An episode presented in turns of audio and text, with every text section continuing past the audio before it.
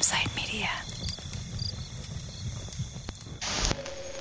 Este programa narra cenas fortes sobre casos que envolvem extrema violência infantil e não é recomendado para pessoas sensíveis e menores de 18 anos. Todas as pessoas citadas tiveram seus nomes retirados de arquivos públicos e matérias de imprensa. Essa história possui muitos personagens e eventos. Se você precisar de um auxílio para se guiar, visite a enciclopédia do caso em projetohumanos.com.br/altamira. Caso algum dos citados se sinta incomodado e deseje um direito de resposta, favor enviar um e-mail para contato@projetohumanos.com.br.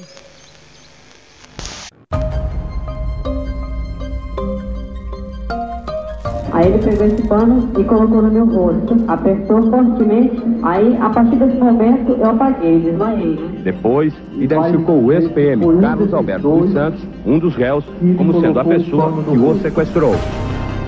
Eu tenho a plenitude, a certeza, a convicção 100% que foi o Carlos Alberto. A senhora falou, a senhora usou o termo de manhã em depoimentos forjados. A senhora Com certeza, eu reafirmo.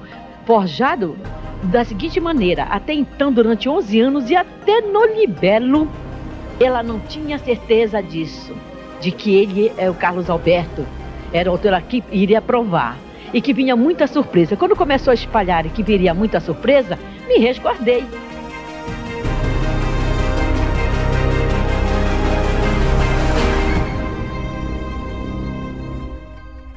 Eu sou Ivan Mizanzuki e este é o 18º episódio de Altamira, a quinta temporada do Projeto Humanos.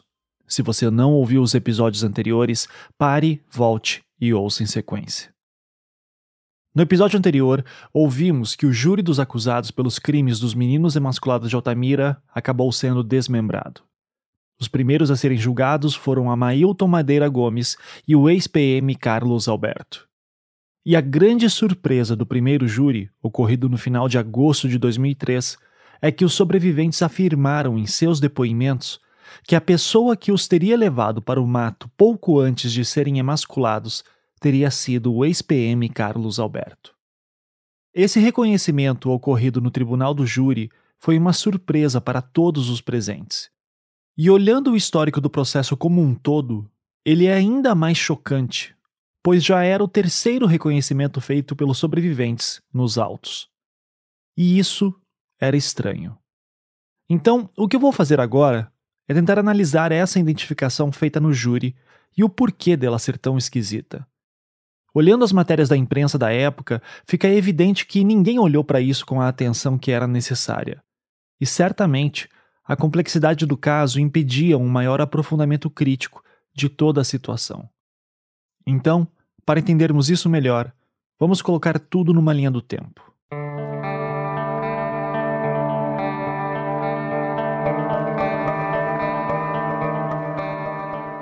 O segundo sobrevivente foi atacado em novembro de 89. Por conta dos tratamentos médicos urgentes que precisava receber, ele demorou muito tempo para prestar um depoimento formal sobre o ataque que sofreu. Ainda assim, cerca de uma semana após o crime, ele auxiliou a Polícia Civil do Pará a produzir um retrato falado de seu agressor. É um desenho bastante tosco e é bem visível que a pessoa que o produziu não tinha domínio da técnica de desenhos de retratos falados. Mas uma coisa se destaca nesse desenho: o suspeito teria uma verruga no pescoço. E então, quase um ano depois, ocorreu o ataque contra Van de Clay, o terceiro sobrevivente que foi atacado em setembro de 1990. Assim como o segundo sobrevivente, ele demorou muito a prestar um depoimento formal por conta dos tratamentos médicos que precisava receber. O primeiro depoimento do segundo sobrevivente veio a ocorrer apenas em maio de 91, cerca de um ano e meio após ele ter sido atacado.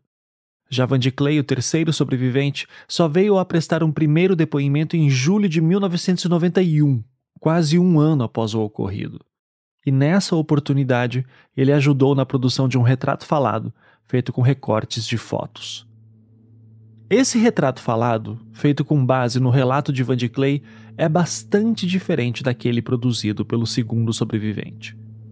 E as diferenças chegam num nível bizarro. O do segundo sobrevivente parece ser um homem negro, enquanto o do terceiro sobrevivente parece ser um homem branco, de olhos claros. Então, só com base nisso, o reconhecimento de Carlos Alberto no júri de 2003, feito pelos dois sobreviventes mais de 10 anos após os ataques, já seria estranho. Mas a coisa fica ainda mais esquisita. Em janeiro de 1992, o menino indígena Judirley da Cunha Chipaia foi assassinado e emasculado. E por conta das investigações feitas na época, um andarilho chamado Rotílio foi preso e morreu dias após a sua prisão, sob fortes suspeitas da população de que ele teria sido morto por policiais na cadeia.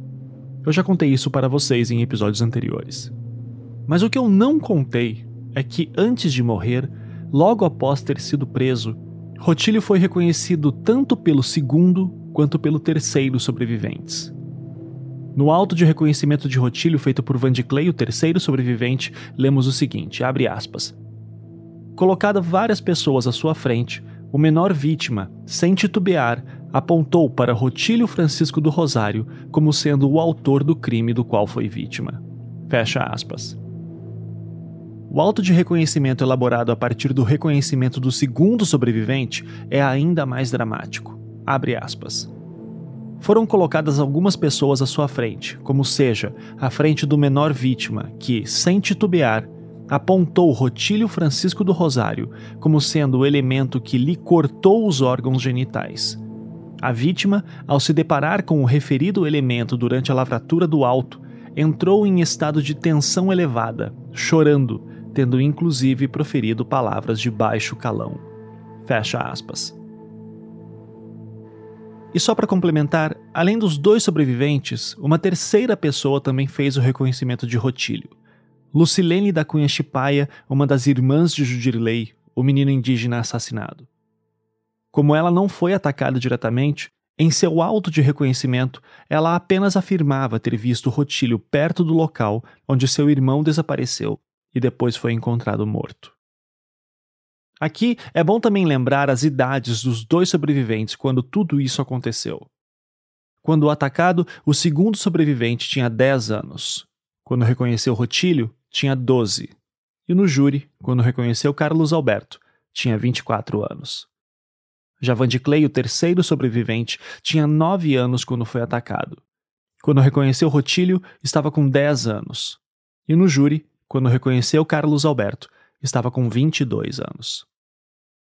Rotílio claramente não era o responsável pelos crimes, mas foi reconhecido nos autos oficialmente por esses dois sobreviventes. Foi o primeiro reconhecimento feito no processo. E a coisa complica quando lembramos de outro homem que foi acusado de pertencer à seita satânica. Lembram de Aldenor Ferreira Cardoso, o ex-PM que nunca foi encontrado, sendo então considerado foragido durante todo o percurso do processo? Pois bem, ele só foi apontado como acusado por conta de um reconhecimento feito por fotografias por Van de Clay e o seu irmão Vandivaldo, no final de junho de 1993, no início do inquérito do delegado Éder Mauro. O ex-PM Aldenor só entrou no rol de acusados por conta desse reconhecimento. No próprio júri, ele é apontado como um réu, mas que não pôde ser julgado por não ter sido encontrado. Não há nada contra ele no processo, além do reconhecimento de Van de Clay. E isso foi suficiente para que ele fosse denunciado e pronunciado. Se tivesse sido encontrado, certamente teria sido julgado. Sendo assim, Aldenor é o segundo reconhecimento oficial que existe no processo. A situação aqui é bizarra. Há um acusado que só se tornou réu porque foi reconhecido por um sobrevivente. Mas no júri, esse sobrevivente diz que quem o sequestrou não foi aquela pessoa que ele reconheceu por uma foto em 1993, mas sim Carlos Alberto, que estava diante dele naquele júri em 2003. A acusação tinha plena consciência que essa surpresa que eles preparavam não passaria batida. Por isso, o próprio Dr. Clodomir Araújo, como assistente de acusação, questionou o segundo sobrevivente sobre o reconhecimento que ele fez de Rotílio no início de 1992. Abre aspas. Que perante a autoridade policial reconheceu Rotílio como sendo a pessoa que cortou os seus órgãos genitais que no momento do reconhecimento já se sentia ameaçado por Carlos Alberto, pois já tinha lhe perseguido. Que ao reconhecer Rotílio, o fez por medo, que desmente o auto de reconhecimento feito perante a autoridade policial e declara que não foi Rotílio que efetuou o corte de seus órgãos genitais. Que não sabe quem foi que lhe cortou os órgãos, mas tem plena certeza que foi Carlos Alberto quem o levou ao local. Fecha aspas. Em seguida, as defesas questionaram também o segundo sobrevivente sobre esse novo reconhecimento feito no júri. Abre aspas que Rotílio e Carlos Alberto não tinham a mesma semelhança. Que antes era uma criança amedrontada e hoje já é um homem. Assume seus atos e não tem mais medo de falar. Que naquela época tinha 10 anos e, ao enxergar o sinal no referido homem, viu que era uma verruga, mas que poderia ser um sinal ou uma espinha. Que tem conhecimento que fizeram com Van de Clay o mesmo que fizeram com o informante que Van de Clay comentou com um informante que a mesma pessoa que fez com ele estava em uma bicicleta vermelha, vestia uma bermuda e tinha as mesmas características físicas da pessoa que emasculou o depoente. Que a bicicleta descrita por Van de Clay era do mesmo modelo e da mesma cor vermelha. Que a marca da bicicleta era Monarch, não sabendo de que ano de fabricação. Que não sabe se Van de Clay fez auto de reconhecimento. Que não conhece Aldenor que o réu Carlos Alberto, quando passou a seguir o informante, estava em outra bicicleta. Que comentou a perseguição sofrida com a família. Que passou a conhecer de vista os réus quando foram presos e apareceram na televisão. Que reconheceu Carlos Alberto depois da perseguição.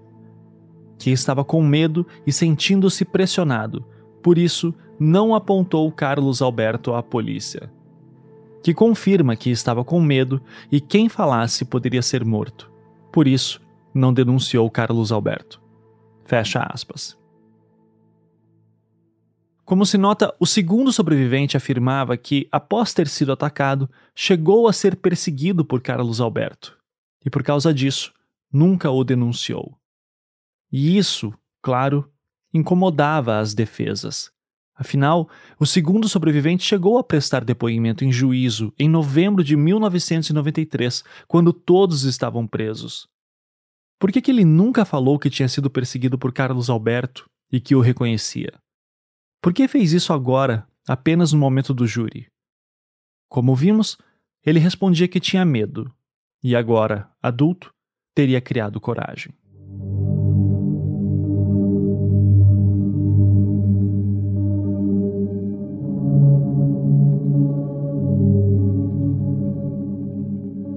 Em seu relato, Van de Clay, o terceiro sobrevivente, afirmava que no dia que foi sequestrado, estava com o seu primo Jailson e Vandivaldo, o seu irmão menor.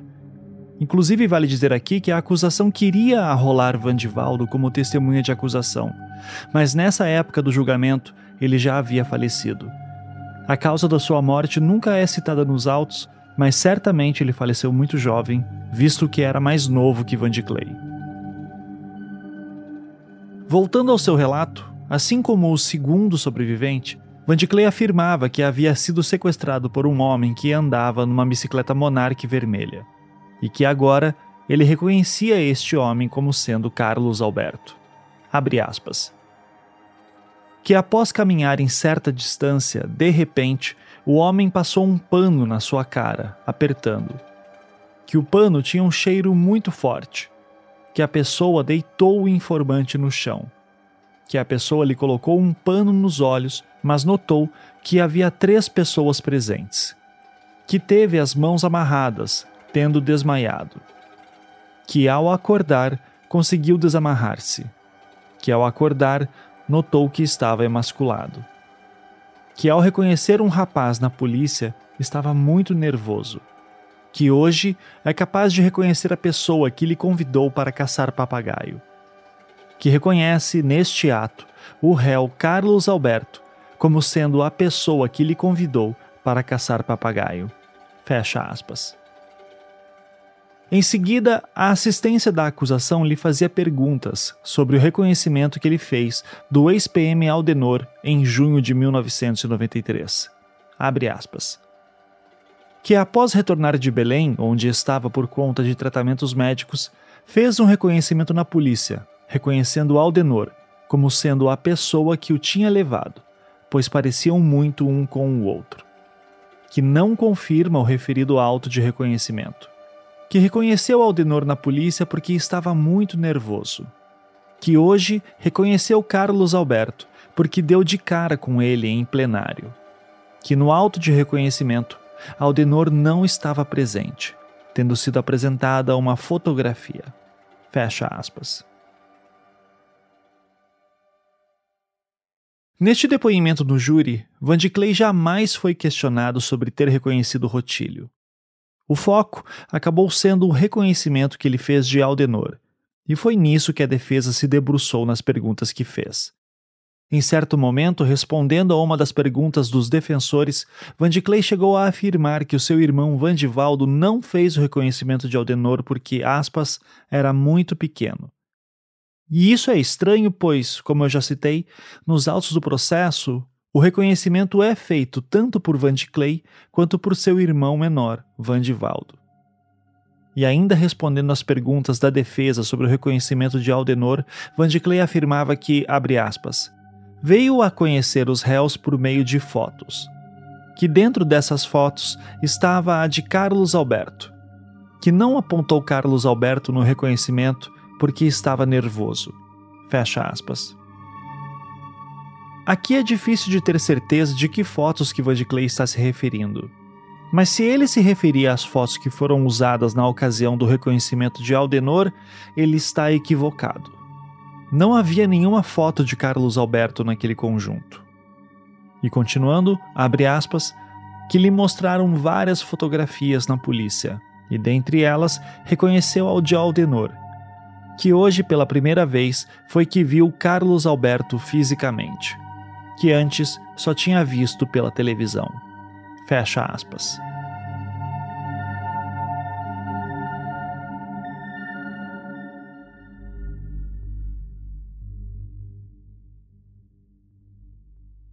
Como podemos notar, os depoimentos dos dois sobreviventes no júri chega a ser esquisito.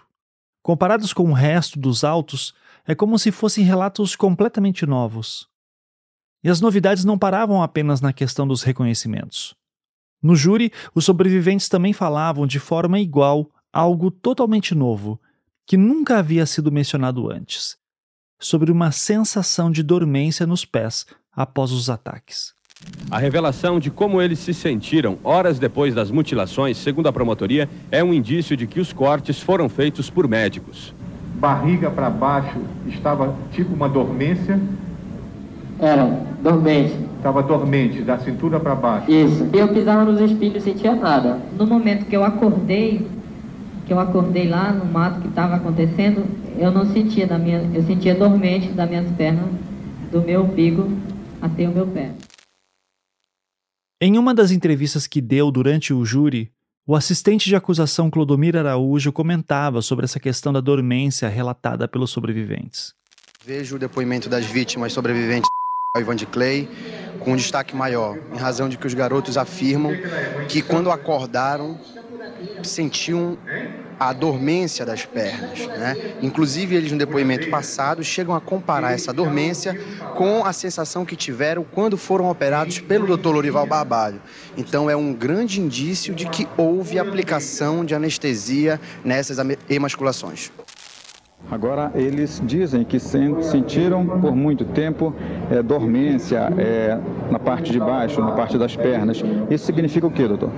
Ah, nós vamos tentar demonstrar, através da tese da acusação, que os garotos efetivamente foram anestesiados, até porque apenas com o éter que foi aplicado ao nariz deles não teria condições suficientes de suportar uma dor de uma emasculação. E quem faz, quem poderia fazer esse tipo de anestesia, só um especialista? Ah, com certeza, até porque não é qualquer anestesia, é uma anestesia raquidiana que tem um efeito apenas da coluna da parte para baixo. Aqui vale lembrar de algo ocorrido lá na época das prisões dos médicos, em julho de 1993. Lembram-se de uma busca e apreensão que foi feita na casa do Dr. Césio, em que foram encontradas agulhas e que ele dizia que ele as tinha em casa porque lhe foram dadas por um médico da cidade anterior que ele morava, para o caso de precisar em Altamira e eles não terem equipamento médico? Pois bem, agora, pela primeira vez no processo, os sobreviventes contavam uma história que dava sentido a algo que parecia estar latente no processo, mas que nunca havia sido dito com todas as letras. Antes de serem emasculados, os meninos seriam anestesiados. E é por isso que não acordavam durante a emasculação. Essa, pelo menos, era a explicação da acusação. A acusação nunca se preocupou em explicar melhor o tipo de anestesia que seria, e eu já adianto que isso me incomoda profundamente. Isso porque nós conversamos com diversos especialistas em anestesias para saber se os efeitos e as sensações que os sobreviventes relatavam nos júris teriam algum fundamento. E a resposta que frequentemente recebemos é que tudo dependeria de uma série de informações que não estão disponíveis em lugar nenhum dos autos. Ou seja, fica sempre uma coisa muito vaga no ar e que, se tentamos verificar melhor, caímos toda hora em becos sem saída. O que eu quero dizer aqui é o seguinte: esses novos depoimentos dos sobreviventes são esquisitos em vários sentidos, mas se encaixavam como uma luva para a tese da acusação.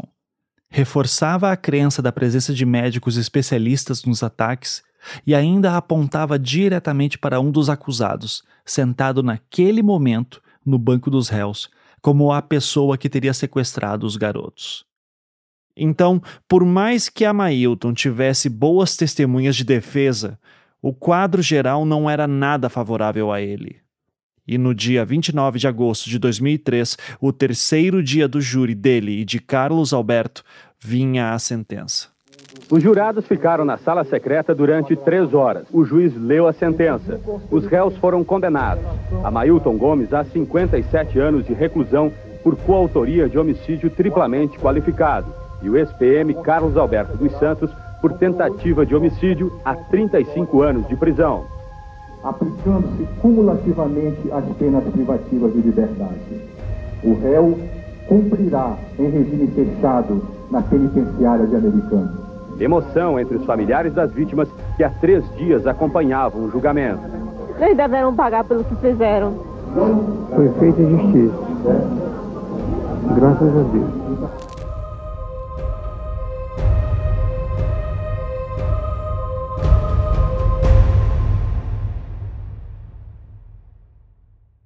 O que eu acho mais impressionante nesse júri aqui do Amailton é o Amailton ter sido condenado pelo Flávio.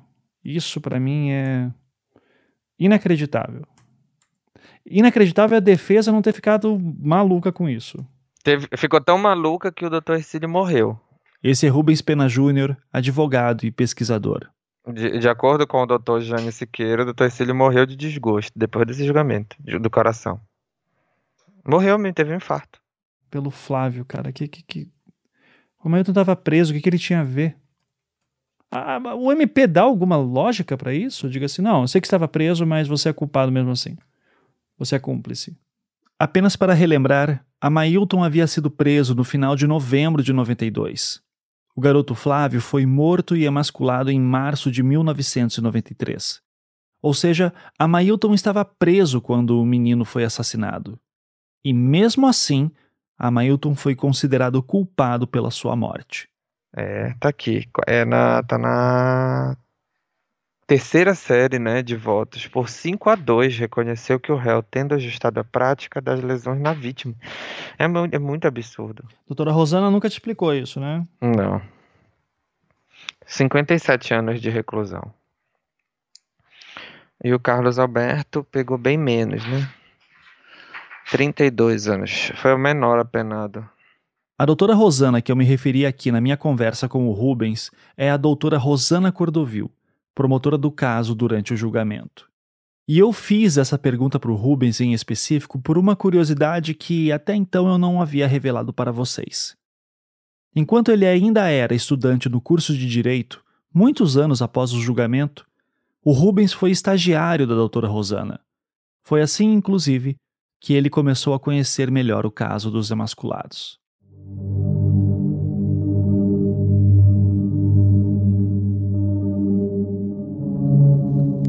Durante o julgamento, os advogados da assistência da acusação denunciaram que a seita também pode estar envolvida com o desaparecimento de crianças no Maranhão, Paraná e Goiás.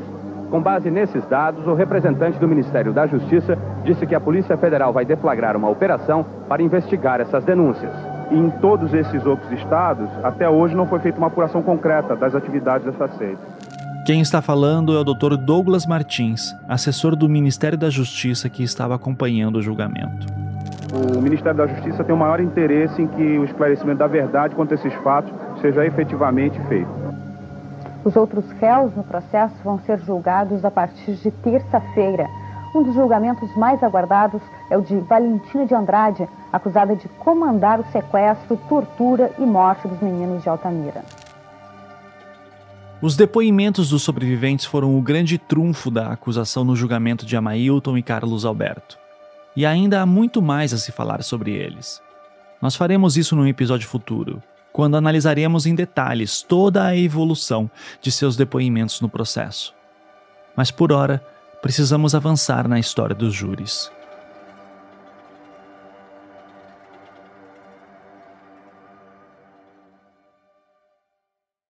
As condenações de Amailton e Carlos Alberto ocorreram no dia 29 de agosto de 2003. Neste mesmo dia, o Dr. Américo Leal, então advogado de Valentina de Andrade, informava ao juiz Ronaldo Vale que estaria viajando no dia 3 de setembro, data do próximo júri, e por isso pedia que sua cliente fosse julgada numa data futura, por volta do dia 11 daquele mês. Poucos dias depois, o Dr. Ronaldo Vale negava o pedido do advogado. Logo, em princípio, no dia 2 de setembro seriam julgados os outros três réus restantes, Valentina e os dois médicos Césio e Anísio. Mas ainda sobre o dia 29 de agosto de 2003, há nos autos um ofício da Superintendência do Pará da Polícia Federal, informando que enviou à promotora Rosana Cordovil uma série de documentos. Seis documentos, para ser exato. O primeiro desses documentos é chamado de, abre aspas, dossiê número 6, peças do processo de Guaratuba, Paraná, referente a mortes de crianças para rituais satânicos, cópia, fecha aspas. Ele está anexado nos autos e são cópias de peças pertencentes ao inquérito de Leandro Bossi, o garoto desaparecido em fevereiro de 1992, no qual Valentina foi suspeita em julho daquele ano e que já mencionamos várias vezes neste podcast. Isso é uma pista importante para nós, pois mostra que a Polícia Federal do Pará tinha consigo peças do inquérito de Leandro Bossi e muito provavelmente se baseou nele para formar parte de sua linha de investigação contra Valentina de Andrade. O segundo documento é intitulado, abre aspas, dossiê número 5, peças do inquérito policial 89 da Secretaria de Segurança Pública de Goiânia, Goiás, referente à morte de crianças em rituais satânicos. Fecha aspas.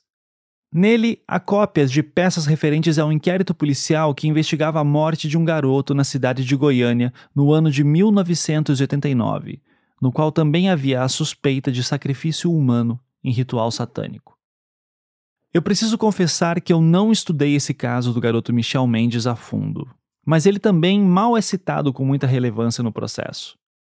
Ao que parece, ele foi anexado mais com o intuito de se fundamentar a tese de acusação de que haveria mortes de crianças em rituais de sacrifício pelo Brasil todo, apesar de que nem Valentina e nem nenhum dos acusados foi suspeito nesse caso de Goiás. Mas a título de curiosidade, vale dizer que partes do inquérito do menino Michel Mendes também estão anexadas nos autos do processo do caso Evandro. E lá, também parecia ter como função fundamentar a tese de que haveria células de seitas satânicas matando crianças por todo o Brasil. O pouco que eu sei do caso Michel Mendes é que um pai de santo foi acusado na época. E por eu não ter estudado esse processo, eu prefiro não fazer mais nenhum comentário sobre ele. Enfim, esses dois inquéritos que eu citei, dos garotos Leandro Bossi e Michel Mendes, estão anexados nos autos. E conforme o ofício que eu citei há pouco, foram enviados à promotora Rosana Cordovil pela Polícia Federal do Pará. Um terceiro documento é uma compilação de documentos diversos, como receituários, notas fiscais, documentos de identidade e recortes de jornais. Mas o que realmente chama a atenção são os outros três documentos citados no ofício da Polícia Federal. Todos são referentes às investigações que a Polícia Federal fez em Altamira na década de 1990. Dos três documentos, a PF teria enviado à promotora, logo após o júri de Amailton e Carlos Alberto, um despacho enumerado como Despacho número 7, seguido das siglas DDH-CCJ. Isso provavelmente significa Departamento de Direitos Humanos, Comissão de Constituição e Justiça, da Câmara dos Deputados em Brasília. Esse despacho não está nos autos, mas nós supomos que ele deveria ser alguma formalização da ida da Polícia Federal para Altamira em 1993. Eu entrei em contato com a Câmara dos Deputados e a CCJ para perguntar a eles sobre a existência desse documento. E a resposta que eu recebi é que eles não o localizaram. Os outros dois documentos enviados pela PF para a promotora são intitulados como Relatórios da Polícia Federal. Provavelmente os dois relatórios que sabemos que a PF produziu, um em 1993, outro em 1996.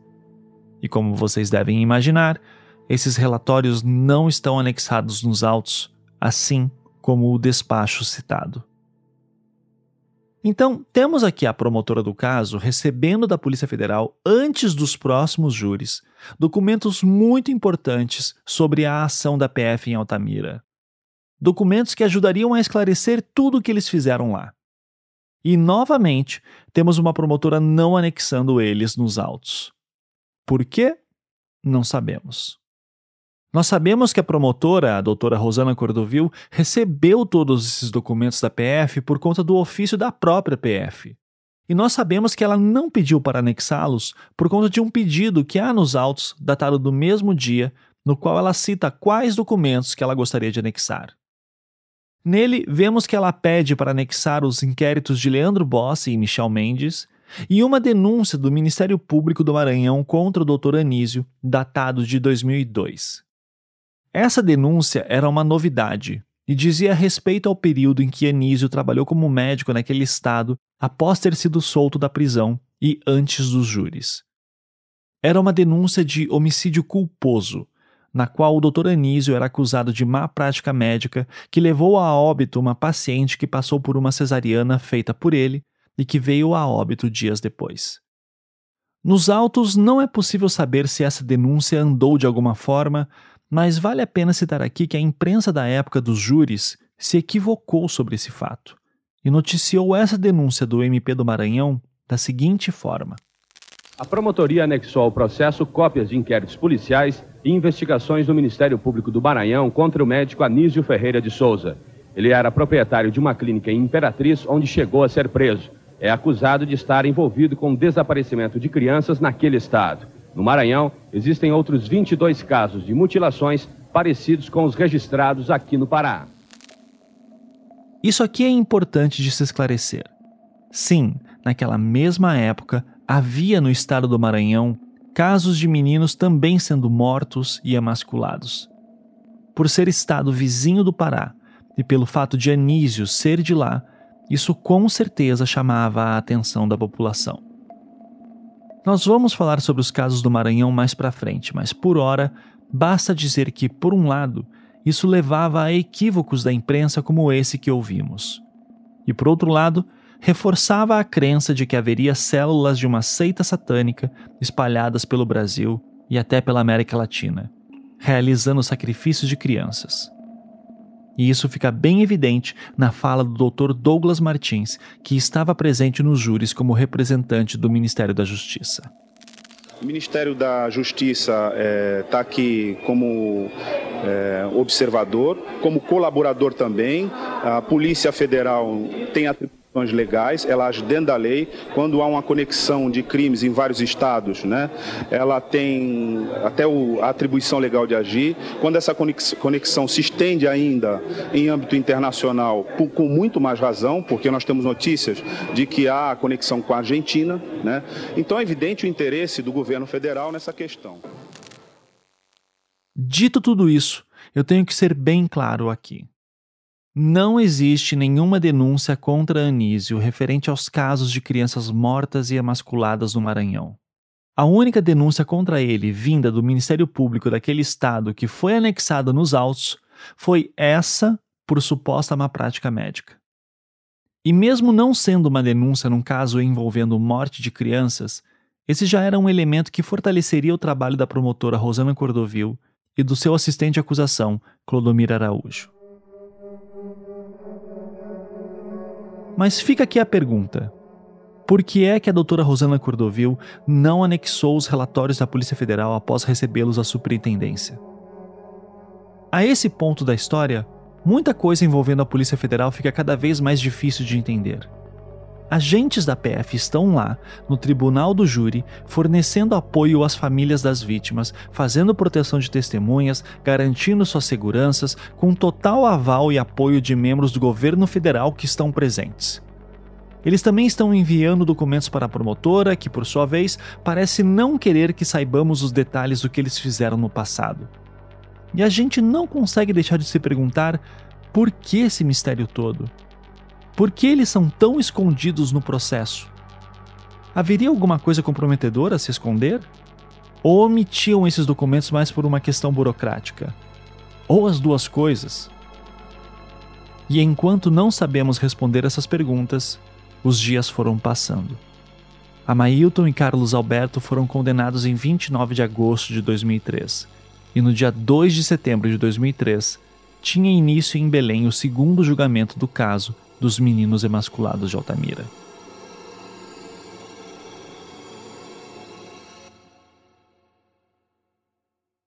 A previsão inicial é de que todos os cinco acusados seriam julgados de uma vez só.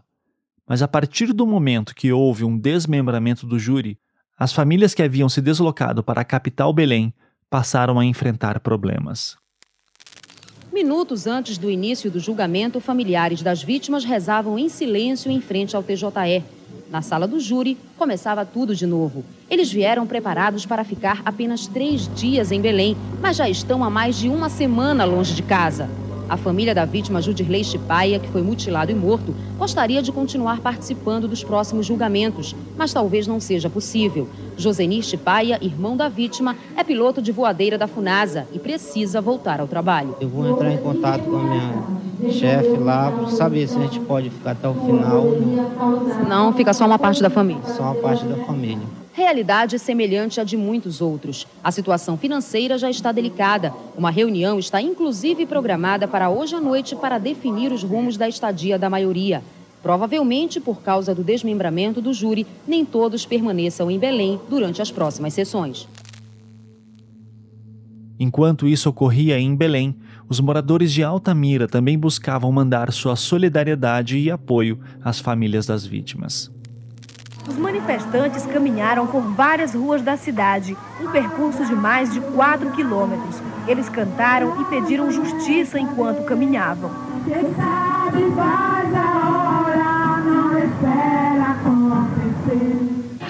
Manifestação reuniu cerca de duas mil pessoas, a maioria estudantes. No percurso, eles levaram faixas brancas como esta, um pedido de paz pelas crianças e adolescentes de Altamira. Esta professora se cobriu com a bandeira nacional para dizer que acredita na justiça do Brasil. Nós acreditamos que os culpados e a culpada serão punidos, porque o povo clamou por esse momento. As famílias lutavam para se manter na capital, e era importante que estivessem lá, pois era o momento que sentiam que a justiça finalmente estava sendo feita. Porém, novas surpresas ocorreram logo no primeiro dia do segundo júri. Deveriam ser julgados os médicos Césio e Anísio, além de Valentina de Andrade. Só que Valentina não apareceu. Valentina de Andrade, acusada de comandar a seita, não apareceu ficou doente durante a viagem de Curitiba para Belém, justificou o advogado. Valentina saiu de, de lá do Paraná para vir para cá, mas parece que teve um probleminha de saúde dela.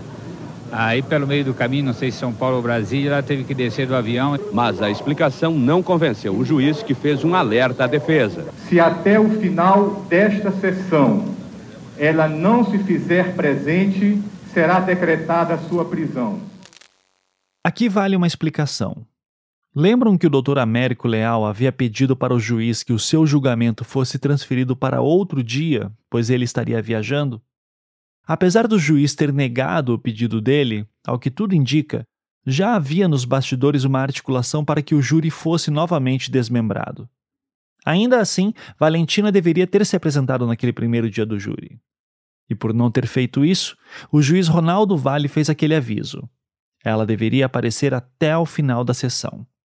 Por sessão aqui, entenda-se que era o tempo que o julgamento duraria.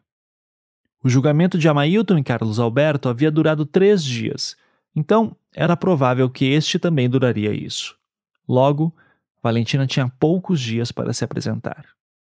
Não estando ela presente, deveriam ser julgados apenas os médicos Anísio e Césio.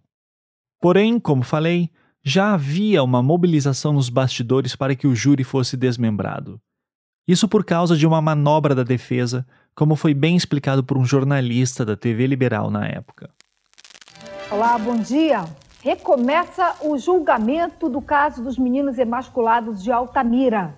Hoje, três acusados deveriam estar no banco dos réus, mas por decisão do juiz, um dos médicos acusados só vai ser julgado na semana que vem. E a ré, Valentina de Andrade, não compareceu ao julgamento o juiz Ronaldo Vale disse que se ela não aparecer no tribunal até o final da sessão, terá a prisão decretada.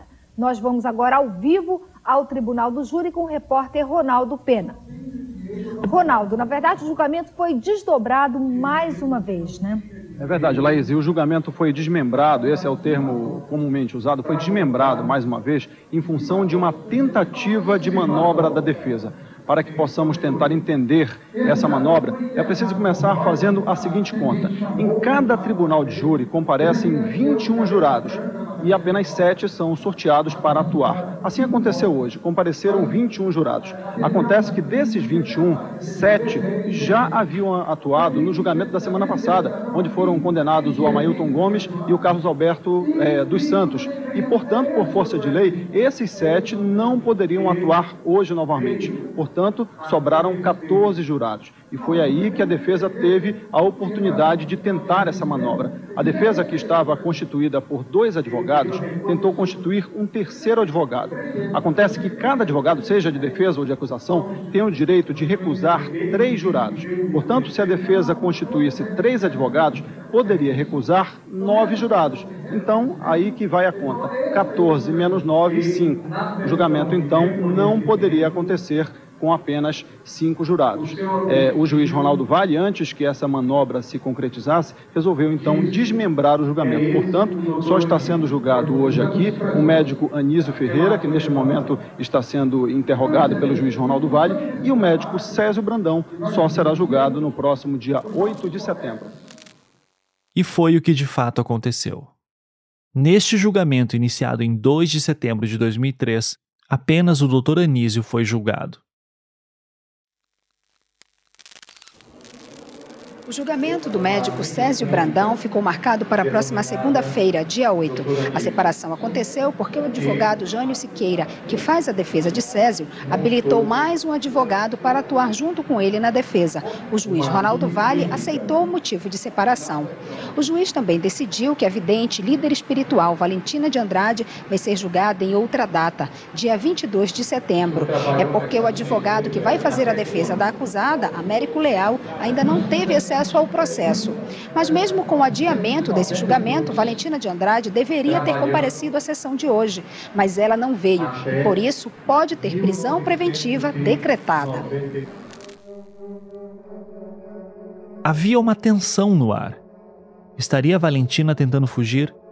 Por que ela não teria aparecido? Para acalmar os ânimos, o Dr. Douglas Martins, representando o Ministério da Justiça, assegurava que eles estavam atentos a tudo o que acontecia nos bastidores. O assessor especial do Ministério da Justiça, que acompanha o julgamento, diz que todos os cuidados estão sendo tomados para evitar uma possível fuga de Valentina de Andrade. A polícia está atenta a isso e está à disposição do juízo local, da polícia do estado do, do Pará, para qualquer movimentação nesse sentido. Agora, nós estamos atentos. O advogado do médico Anísio Ferreira, julgado nesta sessão, vai tentar provar a inocência do acusado.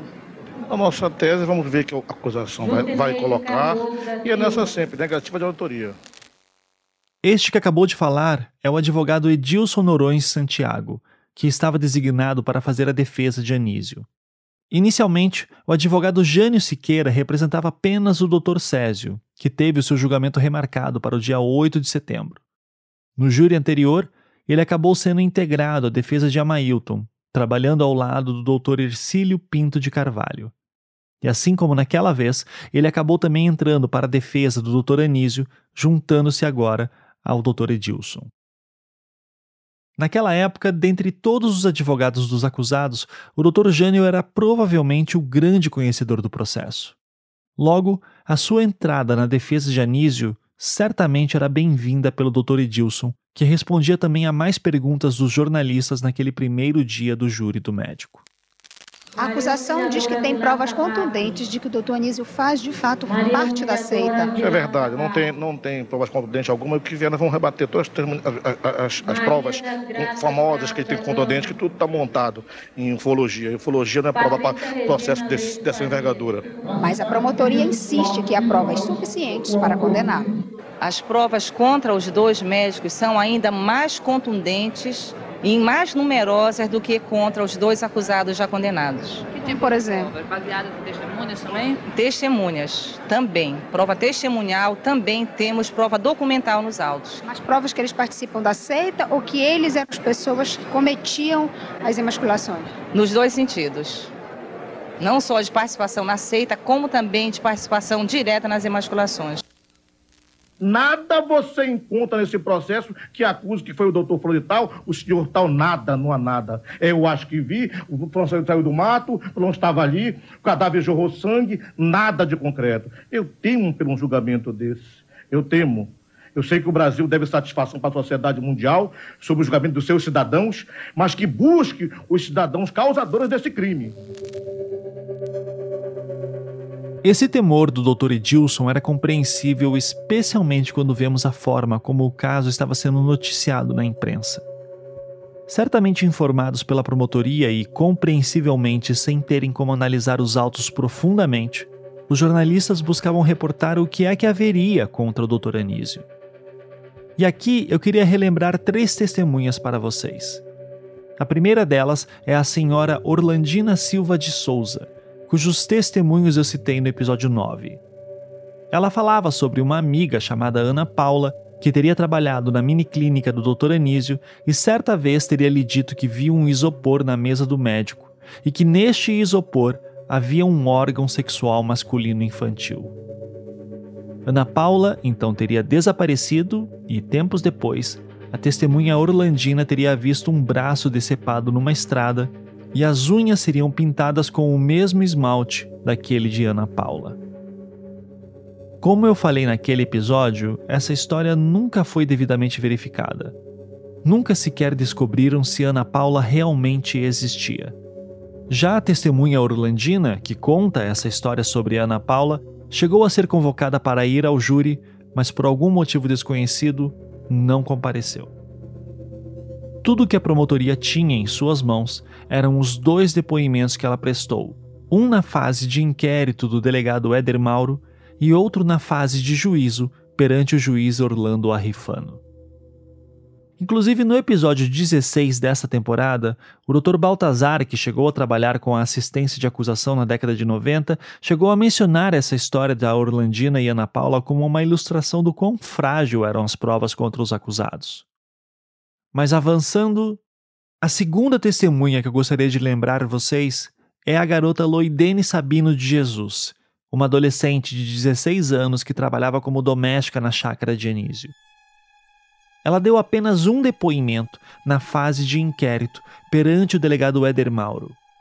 Nele, ela falava sobre coisas estranhas que via na chácara, que lá seriam realizados rituais macabros, que havia um compartimento fechado naquele local que havia vestes estranhas que eram usadas pelos filhos do Dr. Anísio para assustá-la, etc. Loidene nunca mais prestou nenhum depoimento. Nunca apareceu numa fase de juízo onde poderia ser confrontada pelos advogados dos acusados. A chácara de Anísio nunca foi vasculhada, nunca foram encontradas essas vestes e nem esse compartimento fechado que ela dizia existir. Por fim, a terceira testemunha que eu preciso relembrar para vocês é Edmilson Frazão, o homem que dizia ter presenciado um ritual macabro na chácara de Anísio, no qual Valentina de Andrade estaria presente. Além de seus depoimentos serem cheios de detalhes curiosos, havia também aquela passagem em março de 95, quando ele chegou a dar um depoimento ao Ministério Público, dizendo que havia sido coagido pela Polícia Federal a inventar essa história. E alguns dias depois, foi novamente ao Ministério Público, dizendo que, na verdade, teria sido coagido pelo Dr. Ercílio, advogado da família Gomes, que estaria trabalhando com o Dr. Frederick Vassef, então advogado de Valentina. A acusação tentou localizar Edmilson Frazão para depor nos júris, mas não o encontrou. Por sinal, existe nos autos uma certidão emitida por um oficial de justiça datada do dia 5 de agosto de 2003, ou seja, antes dos júris, de que, ao tentar localizar Edmilson Frazão, foi informado por uma outra testemunha que ele estaria, aspas, no presídio de Santana Amapá, preso por estelionato e roubo. Eu estou relembrando tudo isso para vocês para mostrar que nenhuma dessas três testemunhas é exatamente sólida. Todas são, no mínimo, pitorescas, especialmente naquele contexto todo do inquérito do delegado Éder Mauro, que foi alimentado pelas informações obtidas pela Polícia Federal em todo aquele ar de mistério e falta de explicações.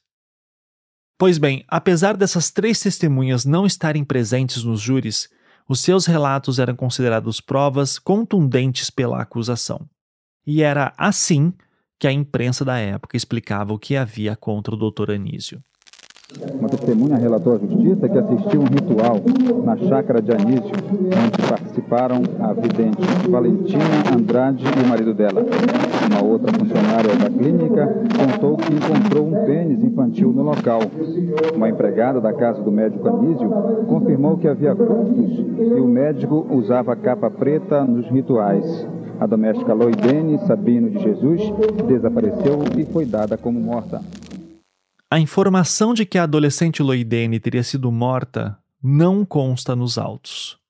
O único lugar que isso aparece é na imprensa, na época do júri do Dr. Anísio. E isso nos mostra duas coisas. Primeiro, que se montava na cabeça das pessoas a ideia de que testemunhas estariam sendo mortas pela seita. Ana Paula seria uma delas. Loidene seria mais uma entre outras também que já citamos, como a senhora Rosa Coelho, aquela cuja morte foi creditada a um acidente no Igarapé, sendo que essa explicação nunca convenceu as famílias das vítimas. Segundo, que esse clima conspiratório e perigoso era certamente benéfico para a acusação, que deveria repassar isso tudo para a imprensa na época. Essa crença nas testemunhas que eu citei fica bem evidente numa fala da promotora Rosana Cordovil, para a imprensa. Viram a, Valentina de Andrade num desses cultos que foram realizados na chácara do Anísio e uma empregada da residência dele também que afirma que as crianças, filhos dele, usavam as vestes do culto para, para amedrontá-la. Ou seja, a acusação estava fazendo o seu trabalho de pegar tudo o que havia contra eles, por mais frágil que fosse, para se montar um caso. Era o que se esperava dessa acusação. Afinal, olhando esse processo no seu histórico, já houve um promotor, o Dr. Roberto Pereira Pinho, que achava tudo muito fraco. Já houve também um juiz que denunciava a fragilidade do processo, como foi o caso do Dr. Paulo Roberto Ferreira Vieira.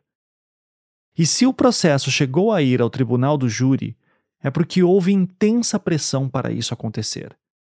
Portanto, era um processo que demandava uma acusação que acreditasse em qualquer indício por mais fraco que fosse. Dito isso, é importante se entender aqui que existe uma lógica e um contexto por trás disso tudo. Eu vou avançar um pouco no tempo aqui e mostrar o trecho de uma entrevista que o assistente à acusação da época, o Dr. Clodomir Araújo, deu meses após o início dos julgamentos. É uma fala um pouco longa, feita no programa Sem Censura da TV Cultura do Pará, e ela ajuda a entender o que se passava nas mentes da bancada da acusação. Aqui, em específico, ele fala mais sobre como chegaram à conclusão de que Valentina seria a mandante dos crimes. Mas é uma lógica que se aplica também à convicção contra todos os acusados envolvidos. Por exemplo, aos jurados foi apresentado um número substancial de provas indiciárias, e aí é preciso que o, povo, que o nosso ouvinte saiba que a cultura brasileira é com que os mandantes, os organizadores, os mentores dos crimes de morte sempre ficam de fora. Por quê? Porque não vai se esperar que um autor intelectual, que um mandante, assine um recibo, assine uma escritura pública de que mandou matar alguém. Então, a, as provas têm que ser indiciárias. Você coleta um número de informações que ligam aquela pessoa àquele crime. Se aquela pessoa não tem como se livrar daquela acusação contra si, ela também não tem como dizer de outra forma por que chegaram nela. Aí eu sempre coloco uma discussão. Por que, que não chegaram a mim, Clodomir? Por que não chegaram a você, Renata? Por que, que chegaram a Valentina de Andrade? É porque os pontos de coincidências são muito grandes que ligam ela aos crimes de Altamira.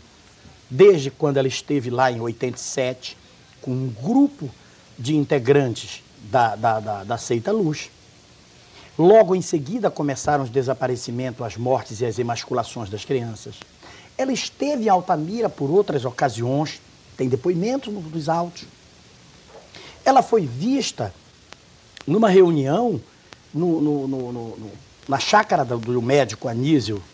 Não ia se esperar que uma pessoa como Edmilson Frazão, que foi desqualificado, desmoralizado pela defesa e não poderia se esperar outra coisa, fosse uma pessoa que tivesse a coragem suficiente na época para assumir nos seus depoimentos determinadas situações que ele presenciou.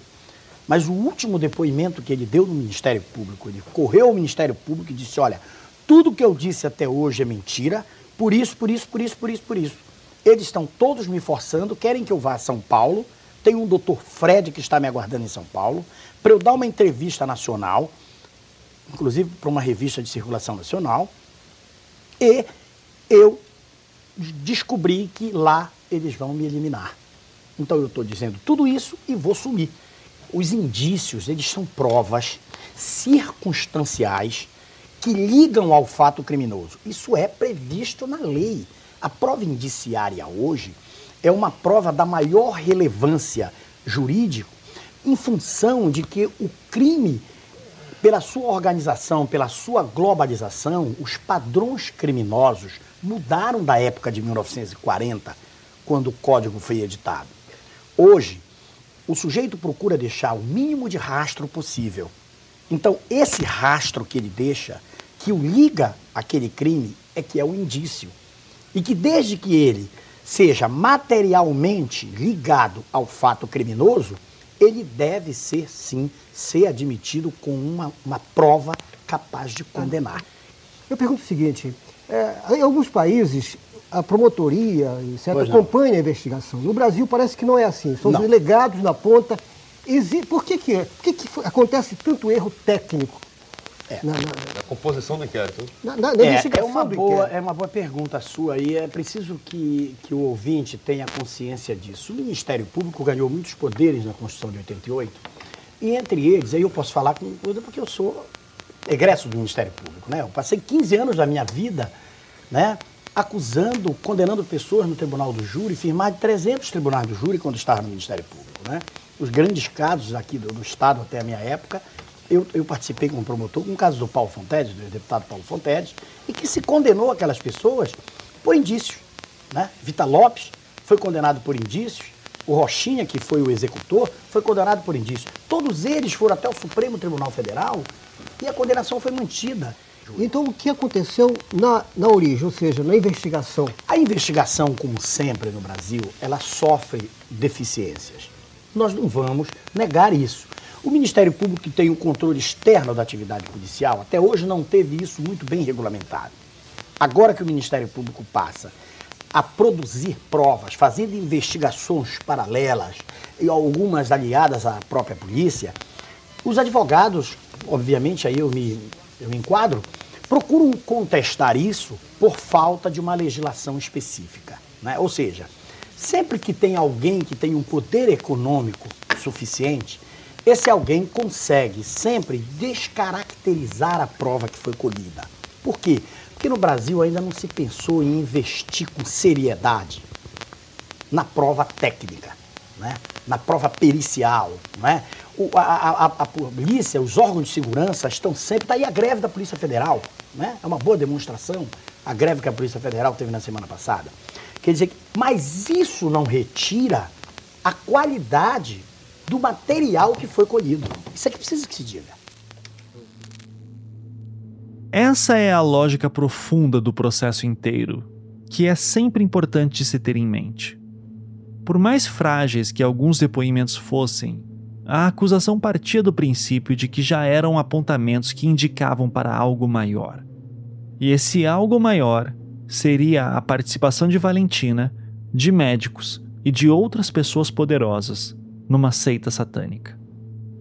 No fim das contas, a lógica é: pelo que estamos entendendo que esses casos são, pela dimensão e pela gravidade dos casos e pelo perfil socioeconômico dos suspeitos naquela cidade que tem aquelas condições de vida precária, o pouco que se tem nos autos já seria muita coisa.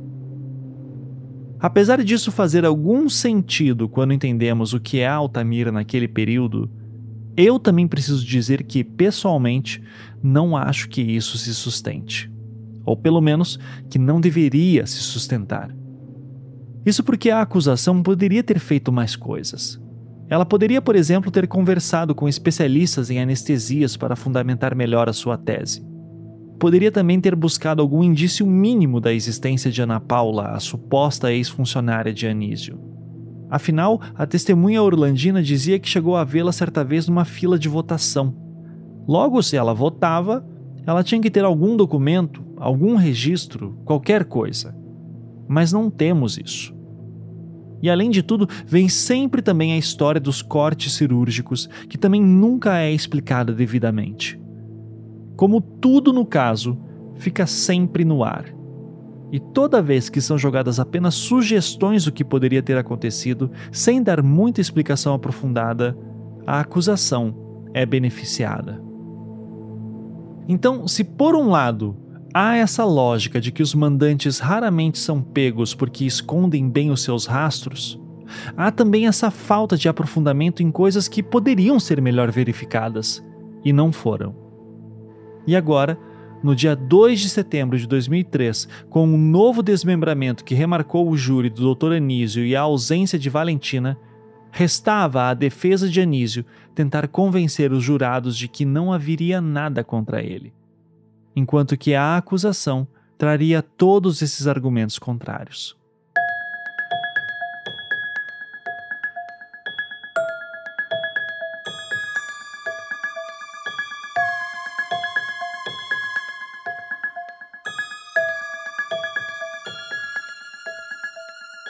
Após todo o procedimento que determinou o desmembramento do júri e o aviso de que Valentina poderia ser presa se não comparecesse até o final da sessão, o primeiro dia do julgamento de Anísio foi marcado pelo seu interrogatório e leituras de peças.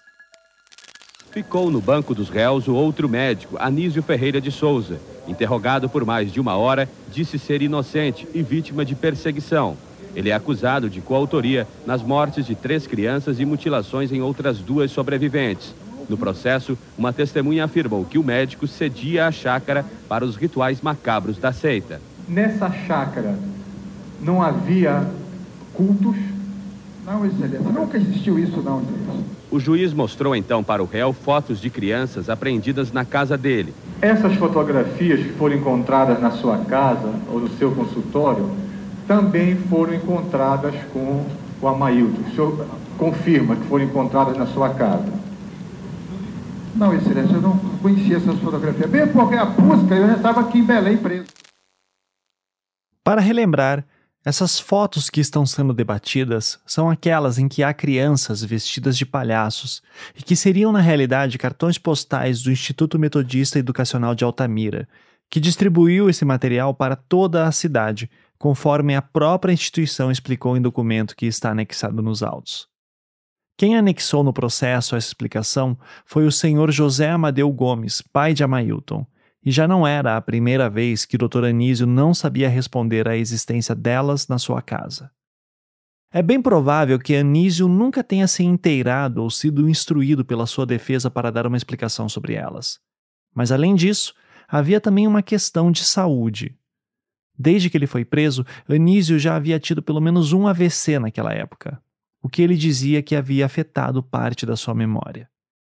E isso fica evidente quando o juiz lhe pergunta sobre um antigo paciente seu, no qual ele já havia explicado em 1993 quando havia sido preso o menino Jeanes da Silva, que foi atendido por ele na sua mini clínica em 1992, por conta de um pedaço de pau que estava preso no seu braço. Na época em que prestou o seu primeiro depoimento, Anísio sabia explicar bem sobre o garoto. Mas dez anos depois, no tribunal do júri, ele não sabia mais.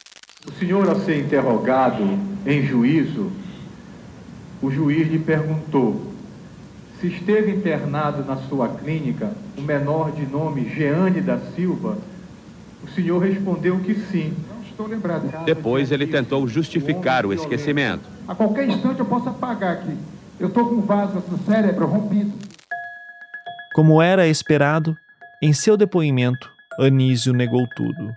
Que nunca matou ninguém, que nunca ocorreram cultos em sua chácara, que não conhecia nenhuma Ana Paula e que sofria perseguições de outros médicos de Altamira e de membros da Igreja Católica.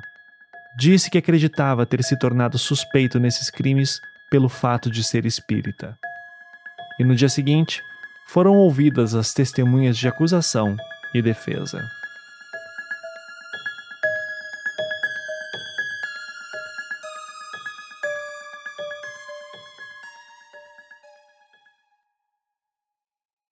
As testemunhas de acusação foram as primeiras a serem ouvidas no dia 3 de setembro, na parte da manhã. Eram seis testemunhas no total, uma a menos do júri anterior. As testemunhas se repetiram, sendo dispensada apenas a conselheira tutelar Sueli de Oliveira Matos, já que o seu relato tinha mais relevância para o caso contra o ex-PM Carlos Alberto, que já havia sido condenado. No geral, todos os relatos foram os mesmos, mas havia um direcionamento maior para algumas questões que seriam mais pertinentes às acusações contra Anísio. Por exemplo, os sobreviventes davam mais detalhes sobre a sensação de dormência que diziam sentir após terem acordado, enquanto que o senhor Agostinho falava sobre já ter sido atendido pelo Dr. Anísio na sua miniclínica e como teria sido nessa ocasião que teria visto o Dr. Césio visitá-lo, algo que, lembramos, sempre foi negado por ambos os médicos. Em uma matéria da TV Liberal, temos um resumo geral dessas falas e também uma breve aparição do relato do senhor Juarez Pessoa, o pai de Jaenes. As duas testemunhas consideradas mais importantes pelo Ministério Público não foram encontradas para depor. Uma delas disse na polícia que foi convidada pelo médico Anísio Ferreira de Souza para participar dos rituais da seita na chácara dele.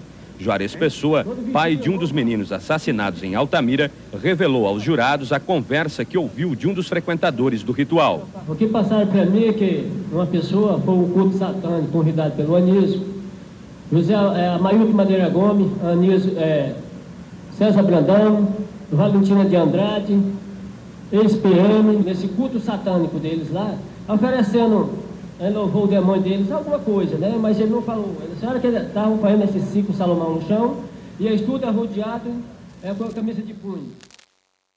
Enquanto o senhor Juarez Gomes Pessoa dava o seu depoimento, a sua esposa, a dona Rosa Pessoa, dava uma entrevista ao vivo, também para a TV Liberal. É ela que vocês escutam a seguir. Eu converso agora com a dona Rosa Maria Pessoa, que é a presidente do Comitê em Defesa da Vida das Crianças Altamirenses e, naturalmente, também é familiar de uma, uma vítima, mãe de uma das vítimas. O seu marido está prestando depoimento nesse momento. Antes de nós falarmos é, dessa dificuldade de, de, muitas pessoas de permanecer aqui, eu queria que a senhora me dissesse o seguinte: o seu Juarez Pessoa, que está prestando depoimento agora, já prestou depoimento também na semana passada, ele tem alguma informação relevante com relação ao réu Anísio Ferreira ou não?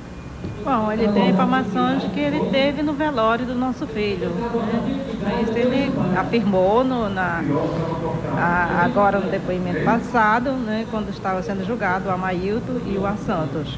Eu acredito que ele vai fazer a mesma coisa. Mas é, alguma informação que o incrimine o réu ele não tem? Não, acho que não. Não estou sabendo. Essa é uma informação. De fato, em seu depoimento, o senhor Juarez citou que Anísio foi ao velório de Jaenes. Isso era algo que ele sempre disse em seus depoimentos, desde a época em que o delegado Brivaldo conduzia suas investigações. E isso acabou sendo algo importante para a acusação porque no dia anterior, durante o seu interrogatório, Anísio negava que isso teria ocorrido. E o senhor Juarez foi além. Não apenas narrou isso, como também repetiu o que havia dito no seu primeiro depoimento: de que no momento em que isso aconteceu, o corpo de seu filho começou a sangrar. Olha, essa foto aí que você está vendo é a foto do Giannis da Silva Pessoa, de 13 anos, foto da escola. Essa voz que vocês estão ouvindo é do repórter Dinan Laredo, que estava cobrindo o júri ao vivo para o programa Barra Pesada da afiliada da Bandeirantes no Pará. Na época, o programa era apresentado por Ronaldo Porto. Ele foi morto, foi emasculado, foi violentado também, sofreu abuso sexual. E o pai dele contou aqui para o juiz, o pai dele é o Juarez Gomes Pereira. Por incrível que pareça, o Juarez, ele é primo, é tio do Amailton Madeira Gomes. Ele é primo do pai do Amailton. E ele trabalhava na fazenda do Amadeu Gomes. Olha só que história. A história é a seguinte, detalhe muito curioso, Ronaldo. É, na hora do velório, o médico Anísio Ferreira, que está sendo julgado agora, nesse momento, ele foi até o velório, cumprimentou o pai e a mãe, falou que, que isso era coisa da vida, que era para suportar e tudo. E no momento em que o doutor Anísio entrava na sala onde estava o caixão do, do menino, do Giannis, o corpo pingou sangue do corpo, apesar de já estar há dois dias, já inclusive em estado de putrefação, né? E pingou sangue desse, desse corpo, do caixão. Para você ver, aí as pessoas que estavam lá no momento disseram que isso era um aviso de que aquilo mostrava que o assassino estava dentro da casa, entre as pessoas que estavam fazendo o velório do pequeno Giannis que o, o, o, o, cara foi lá, esse cidadão que está sendo julgado, foi lá dar os pêsames. Para... E, e, e tem coisas, Dinan, que, que Deus Deus faz as coisas certas. Na hora que o cara entrou lá, pingou o sangue do corpo. Parece um aviso, né, Dinan? É um aviso, exatamente. É isso que o juiz, inclusive, aqui ficou impressionado. O juiz Ronaldo Vale mandou é, o pai Juarez é exatamente repetir esta informação para que os jurados pudessem ter esse esclarecimento. Um fato muito curioso. No depoimento original do Sr. Juarez, essa questão do corpo sangrar parecia um pequeno detalhe curioso de alguma crença popular, algo assim. Mas no júri, como ouvimos, ele parece que teve um efeito considerável no juiz e nos jurados.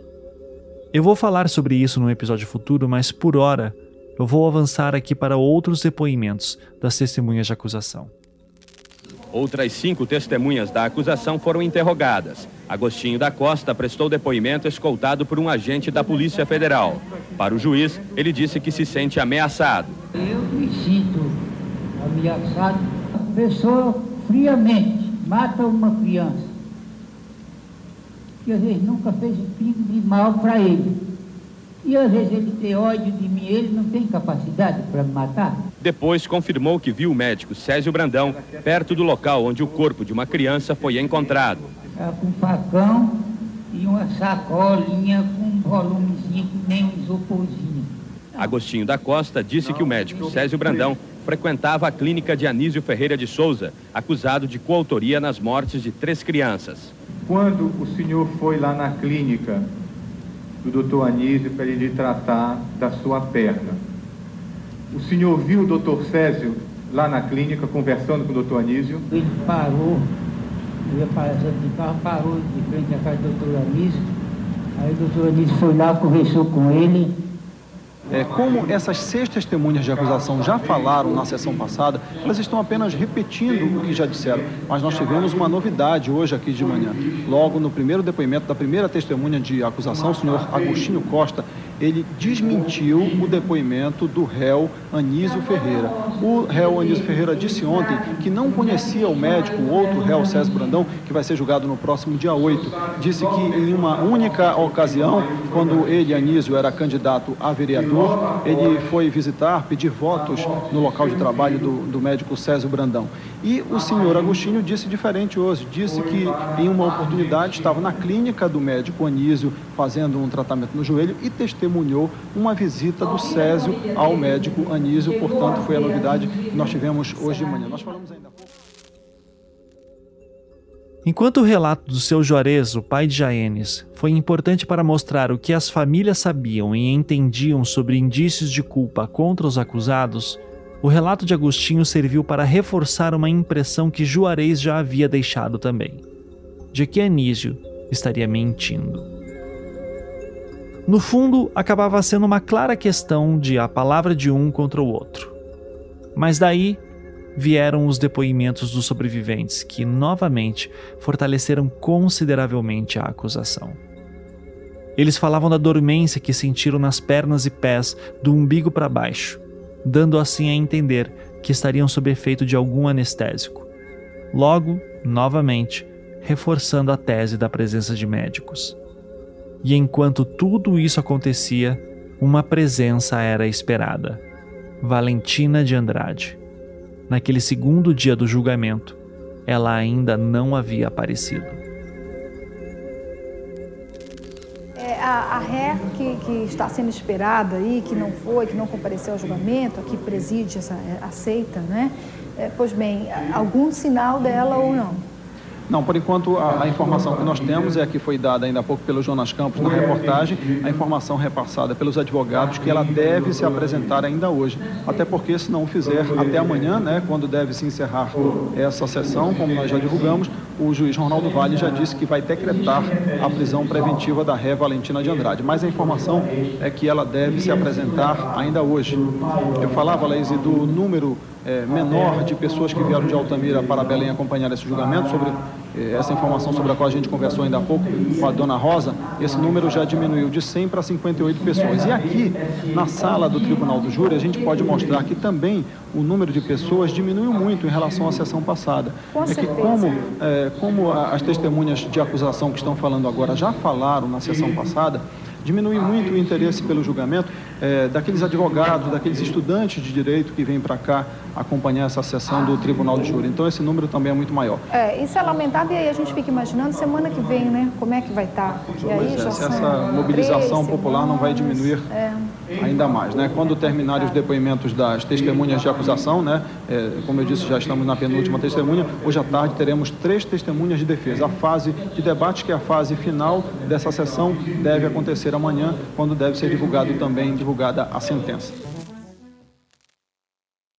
Além da expectativa pela chegada de Valentina, ocorria nos bastidores também uma mobilização encabeçada pelos observadores federais, especialmente a Procuradora-Geral Maria Eliane Menezes e o Secretário Especial dos Direitos Humanos, o Dr. Pedro Montenegro.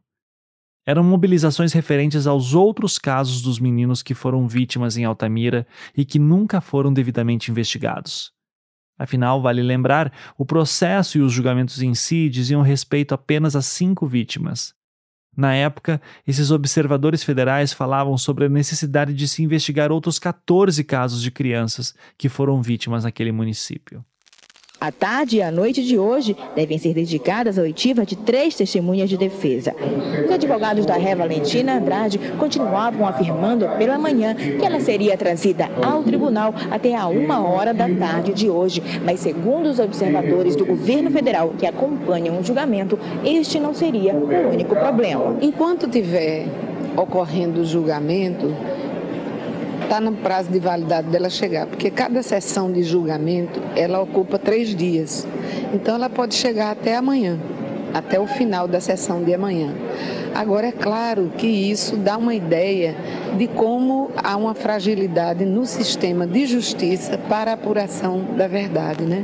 Agora mesmo uma testemunha muito importante para acusação não compareceu.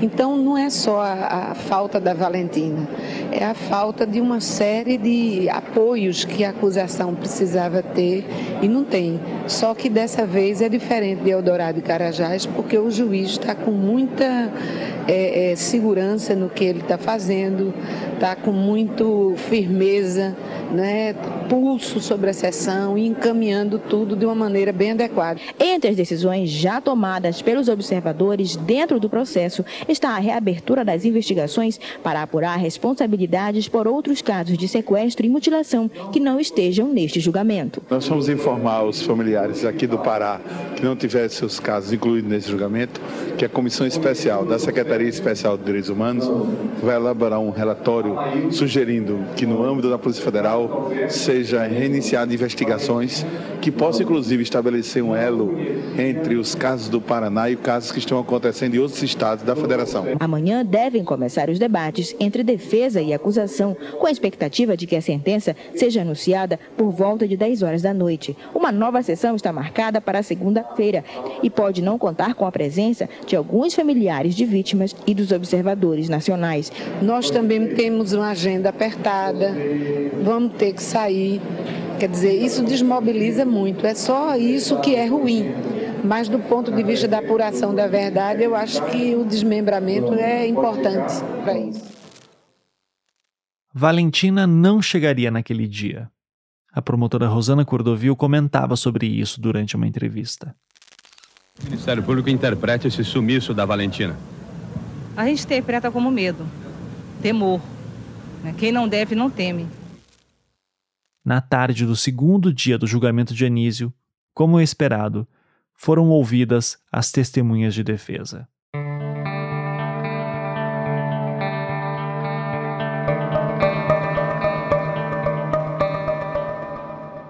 Anísio havia arrolado três testemunhas que falariam em seu favor. Seriam pessoas que, através de seus relatos, tentariam demonstrar que Anísio jamais se envolveria em casos criminais desse tipo. Essa era a estratégia de defesa naquele momento. Porém, uma surpresa mudaria esses planos.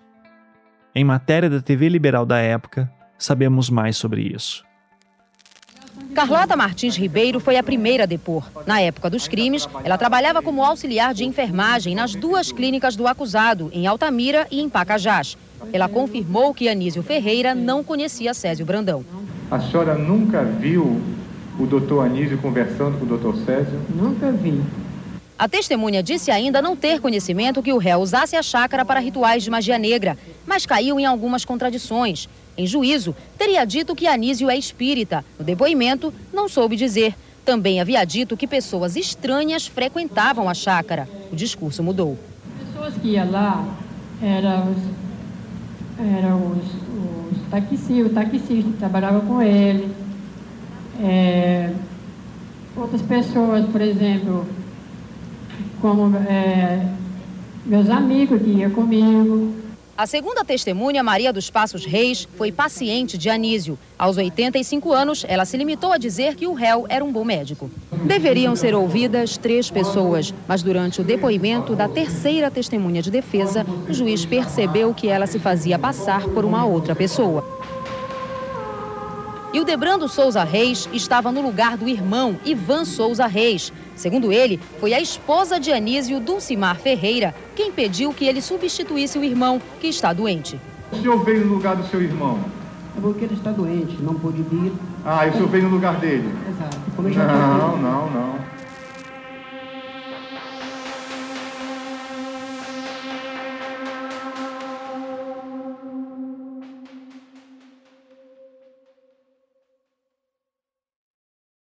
Eu não posso dizer com certeza, mas é de se imaginar que isso caiu como uma bomba para todo o trabalho da defesa de Anísio. Afinal, toda a acusação girava em torno da tese de que ele seria parte de um grupo de poderosos que mandam e desmandam, que tem controle sobre policiais, juízes, pistoleiros e que cometem crimes terríveis contra crianças. E daí, uma das testemunhas de defesa não comparece e, pior, uma pessoa tenta se passar por ela. Isso, claro, foi a deixa perfeita para a acusação reforçar a sua tese contra o Dr. Anísio, como podemos notar na fala do assistente Clodomir Araújo. Eu entendo que o ato praticado foi um ato fraudulento que visou fraudar o processo, porque esta testemunha não estava arrolada. Consequentemente, poderia causar a nulidade do processo. A acusação então interpretava isso da seguinte forma: caso essa testemunha falsa fosse ouvida, havendo uma condenação, a defesa poderia alegar que houve fraude no processo. Pediria então a anulação do júri e ele teria que ser remarcado para data indeterminada. Em outras palavras, Anísio poderia sair impune. A defesa de Anísio obviamente negava que esse teria sido o caso. Na mesma matéria da TV Liberal, o advogado Jânio Siqueira dava sua explicação para o que teria sido um grande mal-entendido. Está demonstrada a, a boa-fé e a ingenuidade da testemunha. A grande pergunta que fica: como é que um homem de má fé vai exibir sua identidade com a sua foto, com o seu nome real, numa corte de justiça, sabendo que não era ele, se, se for o caso? Por fim, o juiz Ronaldo Vale explicava aos repórteres presentes o que faria perante aquela cena toda. Não há caso de nulidade, uma vez que foi descoberto a tempo e o depoimento dela não chegou nem a ser concluído e também não será aproveitado, uma vez que a escrivã detectou pela carteira de identidade que o seu nome não era o da real testemunha. O Debrando Souza Reis foi prestar esclarecimentos na delegacia. O julgamento recomeça amanhã às 8 horas com os debates entre defesa e acusação. O advogado de Valentina de Andrade, Artemio Leal, informou que ela vai se apresentar amanhã ao Tribunal do Júri. O segundo dia do julgamento de Anísio chegava ao fim e, claramente, o rumo dos acontecimentos não parece ter sido dos mais favoráveis para ele. Essa questão da testemunha falsa certamente piorou muito o quadro todo. E já que estamos falando sobre isso, eu vou mostrar aqui a versão das testemunhas de defesa sobre todo esse episódio para que isso não passe batido. O áudio a seguir é de uma matéria da TV Liberal. Hildebrando Souza Reis foi trazido para a seccional do comércio em Belém no final da tarde de ontem. Junto com ele, outra testemunha de defesa, auxiliar de enfermagem Carlota Martins Ribeiro. Segundo o delegado da seccional, ela teria induzido a entrada da falsa testemunha no tribunal do júri. Carlota nega. Eu sabia que ele estava substituindo o Ivan. Agora eu não sabia se tinha problema, não sabia porque ele já tinha, ele já tinha dado um depoimento uma vez, não, tô, não deu confusão nenhuma. E o Debrando foi reconhecido pelos familiares das vítimas que estavam presentes no tribunal durante o julgamento. Diante da polícia, ele confirmou que havia se passado pelo irmão a pedido da mulher de Anísio Ferreira, Dulcimar Ferreira. Foi a esposa do doutor Anísio. Agora, um, uns quatro ou cinco dias ligou. Eu sou pequeno comerciante em Altamira. Ela ligou e eu digo, olha, pediu para mim vir fazer o depoimento em favor do doutor Anísio. O Debrando achava que os advogados já tinham comunicado a presença dele ao juiz. Entrei pensando que os advogados já teriam conversado com o juiz. O comerciante disse ainda que não teve a identidade checada. Antes de eu entrar no tribunal, entrar na sala de júri, a minha identidade foi apanhada por um oficial de justiça e ele levou para lá. Né?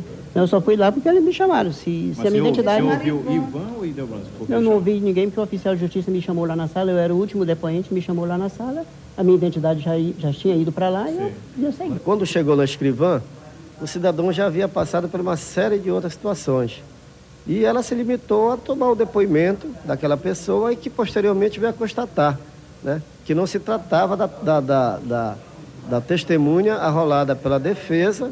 Né, e, em função dessa situação, o juiz presidente né, determinou que todos fossem apresentados nesta seccional para as providências de fato. Para Dulcimar Ferreira, mulher do médico acusado, o caso não deve prejudicar a defesa, porque o Debrando já havia sido arrolado na fase de investigação em Altamira há oito anos. Ele não veio como irmão dele.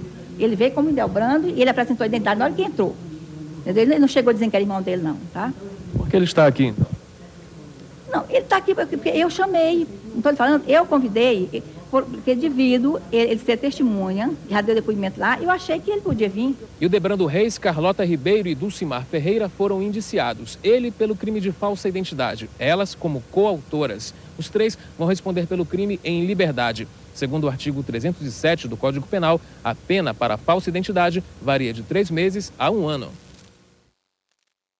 No fim das contas, o caso ficou esclarecido como um grande mal-entendido que não levou a nenhuma acusação formal.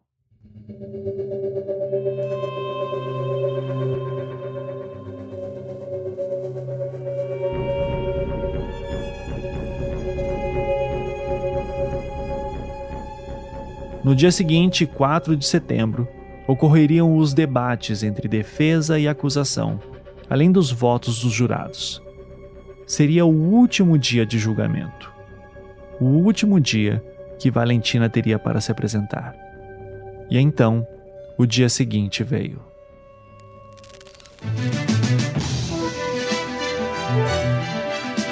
Olá, bom dia. Acaba o mistério. Valentina Andrade, a principal acusada dos crimes e emasculações dos meninos de Altamira, se apresentou hoje de manhã ao tribunal do júri.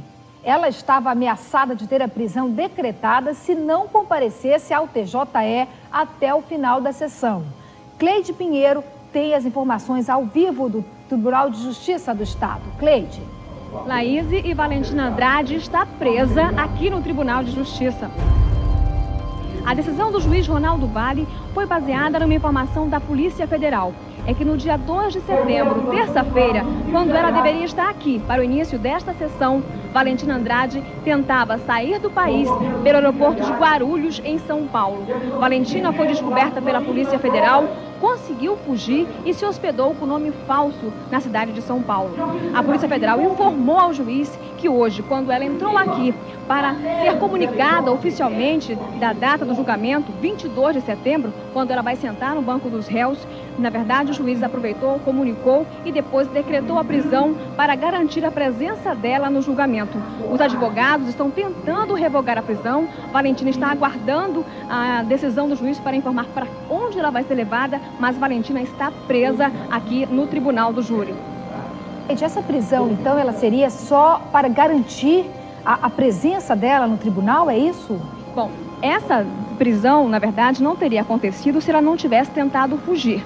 Na verdade, a Polícia Federal descobriu que no dia 2 de setembro, terça-feira, quando essa sessão aqui começou, ela tentou sair do país junto com dois argentinos. Ela iria embarcar para Buenos Aires e não embarcou porque foi descoberta, percebeu tudo, conseguiu fugir, se escondeu na cidade com um nome falso e nesse mesmo dia, Laís, os advogados dela diziam aqui para o doutor Ronaldo Vale que ela não podia aparecer na sessão porque estava internada com uma crise de hipertensão, internada numa clínica em Londrina, no Paraná, onde ela mora. Quando, na verdade, a polícia descobriu que ela tentava fugir do país. Para que ela não fuja e para que ela esteja aqui no Banco dos Réus no dia 22 de setembro, o juiz decretou, então, a prisão da líder da seita Luz, Valentina Andrade. Ok, Cleide, a cobertura completa ao vivo você vê aqui no Jornal Liberal.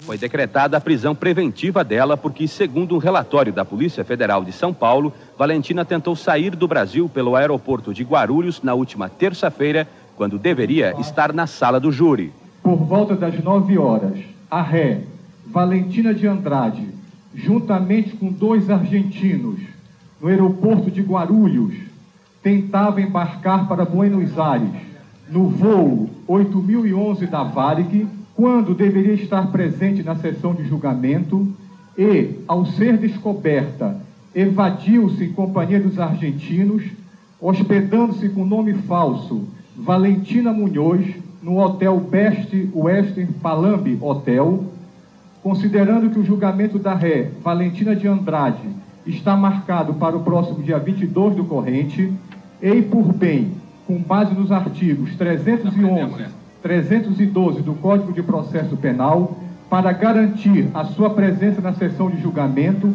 pois em liberdade poderá não comparecer à sessão e para garantir a aplicação da lei penal, decreto de prisão, determinando a expedição do mandado de prisão.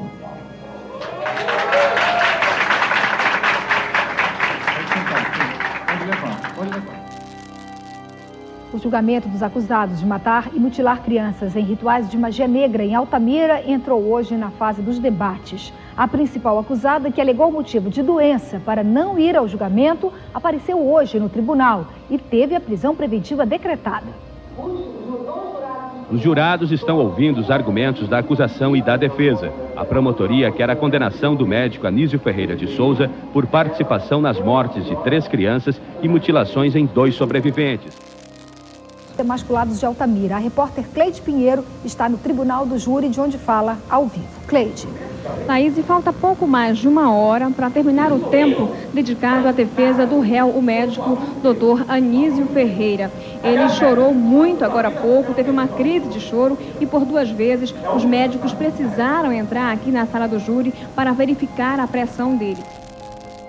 Após as cinco horas de debates, os jurados se reúnem na sala secreta. A sentença vai ser conhecida hoje, no final da tarde. A promotoria pede a condenação do médico por coautoria em homicídios triplamente qualificados contra vítimas que não tiveram a chance de se defender. No final da manhã, a principal acusada, Valentina de Andrade, se apresentou ao juiz acompanhada de advogados. Ela vai ficar sabendo hoje a data em que deverá sentar no banco dos réus. A senhora orientou seus seguidores a sacrificarem crianças?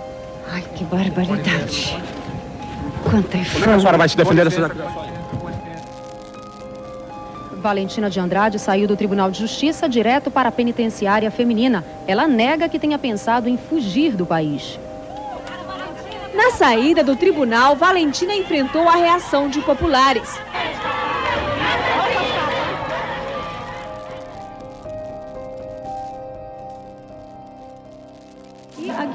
Estão com a gente os observadores da Sociedade de Defesa dos Direitos Humanos, na verdade a Procuradora Federal dos Direitos do Cidadão, e que esse é um julgamento que está realmente cheio de surpresas.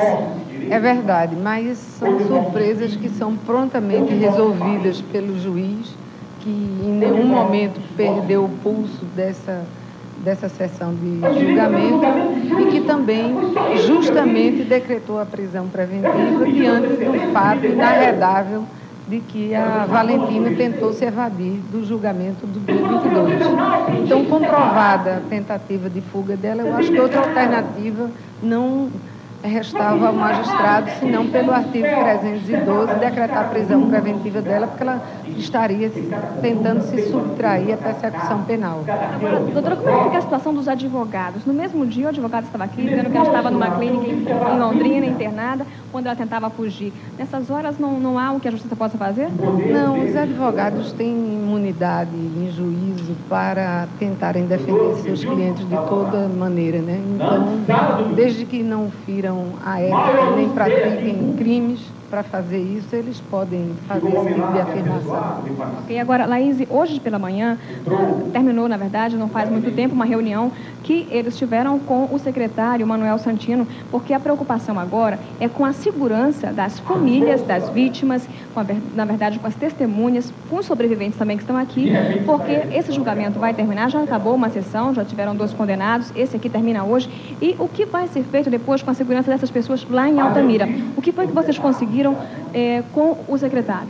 É, conseguimos uma é, operação né, de monitoramento né, com relação às lideranças, com relação às, às, vítimas sobreviventes e também às testemunhas que eventualmente é, tenham participado desse, desse julgamento e que também nós sabemos, né, isso, esse julgamento vai ter desdobramentos, né, que vai trazer outras questões que ainda não foram apuradas. Então, é, vai durar muito tempo ainda a necessidade de se manter vigilante, vigilante assegurar é, a integridade de todas as pessoas que possam colaborar com a justiça. Esse protocolo, né, nós tivemos hoje, de certa maneira, encaminhando com a Secretaria Local e nos colocamos, Governo Federal, Ministério da Justiça, Polícia Federal, à disposição do Governo Local para o que se fizer necessário. Essas famílias podem ter proteção da Polícia Federal? Se se fizer necessário se as ameaças é, se, é, se, apresentarem como é, realmente né, idôneas para isso, elas terão toda a segurança do Estado aqui do Pará e também do, do, do, governo federal através dos programas pertinentes. Bem, já foi dito aí no julgamento, algumas testemunhas falaram que já, já tiveram ameaça antes, né? Antes aí do julgamento. Isso já não, não caracteriza essa necessidade de proteção ou não? Vai, vai então, é, não, não será dada a proteção agora, imediatamente, é isso? Vai Sim. se esperar uma necessidade? O que, é que vai caracterizar essa necessidade? Não, não vai se esperar uma ah. necessidade. Nós estamos monitorando exatamente para ter é, é, clara a situação. Então, nós não estamos passivos com relação a isso, nós estamos acompanhando. Foi um entendimento que eu posso dizer aqui é, que envolveu o governo local, o próprio governo federal e também os representantes das vítimas. E nós estamos conversando agora com o doutor Clodomir Araújo, que é da acusação. Essa prisão é necessária?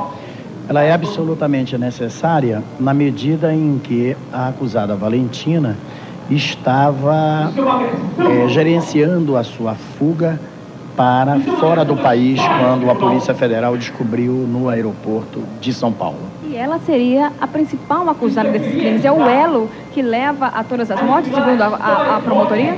Sem dúvida. A senhora Valentina, além de ser acusada neste processo, ela é investigada em várias outras acusações em vários locais do país ela lidera uma seita que distribuiu células que fazem rituais de magia negra com o uso de seres humanos. Muito obrigada. Bem, Laís, e por conta dessa questão, até desse, desses tentáculos internacionais que a Valentina teria, a Procuradoria está dizendo o seguinte, que quando terminar o julgamento, nessa reabertura do processo, eles vão tentar é, que a Polícia Federal participe das investigações exatamente por conta dessa de que a seita foi criada na Argentina, né? Então ela já teria agido em outros estados, inclusive fora do país. E aqui o julgamento deve terminar por volta das seis da tarde. Três dias de uma sessão tumultuada.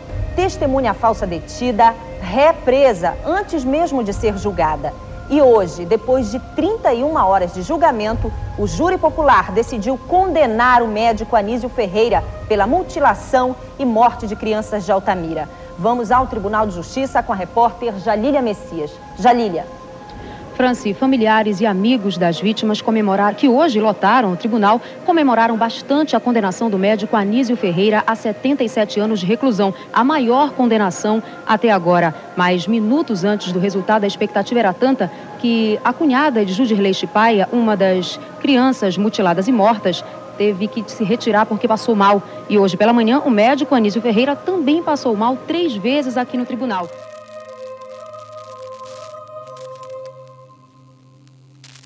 foi levada no carro do sistema penal para o Centro de Reeducação Feminino em Ananindeua.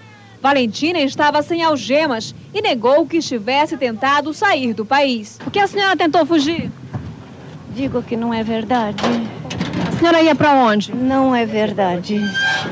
A senhora não estava em São Paulo no dia 2 de setembro? Estava vindo para cá. Mas por que, que o localizador indicava o destino Buenos Aires? Valentina Andrade vai ficar por três dias isolada na sala de triagem. Nesta sala não há conforto nenhum, apenas um colchão e um banheiro. E é lá que toda presa passa por avaliação médica, social e psicológica. Nesse período, Valentina Andrade só vai poder falar com um advogado. Depois desse prazo, ela vai ser transferida para uma cela comum. O único tratamento diferenciado é o que a lei garante para detentos com mais de 70 anos. Valentina tem 72. O preso maior de 70 anos, ele tem algumas condições que a gente deve providenciar de que deva ficar isolado, pelo menos de pessoas que tenham algum potencial ofensivo mais perigoso, né? Na penitenciária que já está superlotada, Valentina é agora a detenta de número 66. Ela irá dividir a cela com outras oito presas. Valentina de Andrade deve ficar presa até o dia do julgamento, marcado para 22 de setembro. Francis. Valentina de Andrade estava presa, acusada de tentar fugir do país. Eu falarei mais sobre essa sua prisão num episódio futuro. E agora, o médico Anísio Ferreira de Souza era o terceiro condenado do processo, tomando a pena mais dura de todos os acusados: 77 anos. Isso é, é surpreendente também, surpreendente. Quem está falando é o advogado e pesquisador Rubens Pena Júnior. Contra o Anísio não se tem nada. As pessoas que teriam não foram falar. O, o, o Agostinho vai falar, o Agostinho não estava lá. O Agostinho viu o Césio e o Amailton. A Maria Edith viu o Césio. Quem é? Me, me diga qual das testemunhas de acusação que falaram alguma coisa do Anísio. É, de, de que estão arroladas aí nenhuma. Só que daí a promotoria, a doutora Rosana deve ter lido, né? E daí faz a argumentação. É. Tudo, que ele era um péssimo médico e tudo mais. Ele foi condenado por isso.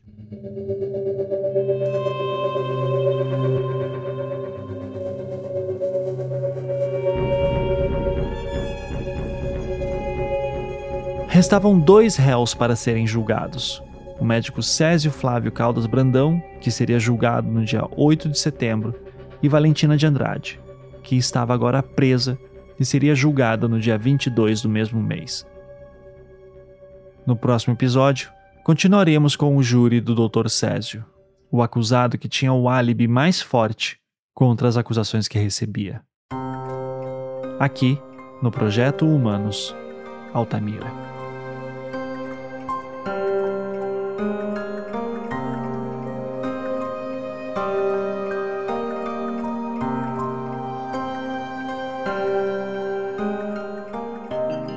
Projeto Humanos é um podcast em formato storytelling, criado e produzido por mim, Ivan Mizanzuki, financiado pela Campside Media, distribuído pelo Globoplay e com a colaboração de várias pessoas.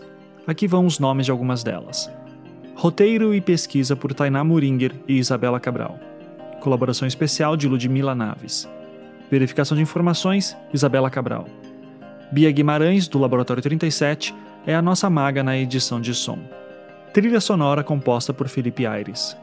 Marina Sequinel é responsável pelas decupagens, transcrições e produção da enciclopédia sobre o caso. Maria Cecília Zarpelon, Sofia Magagnin e Matheus Stogmiller também ajudaram com decupagens e transcrições.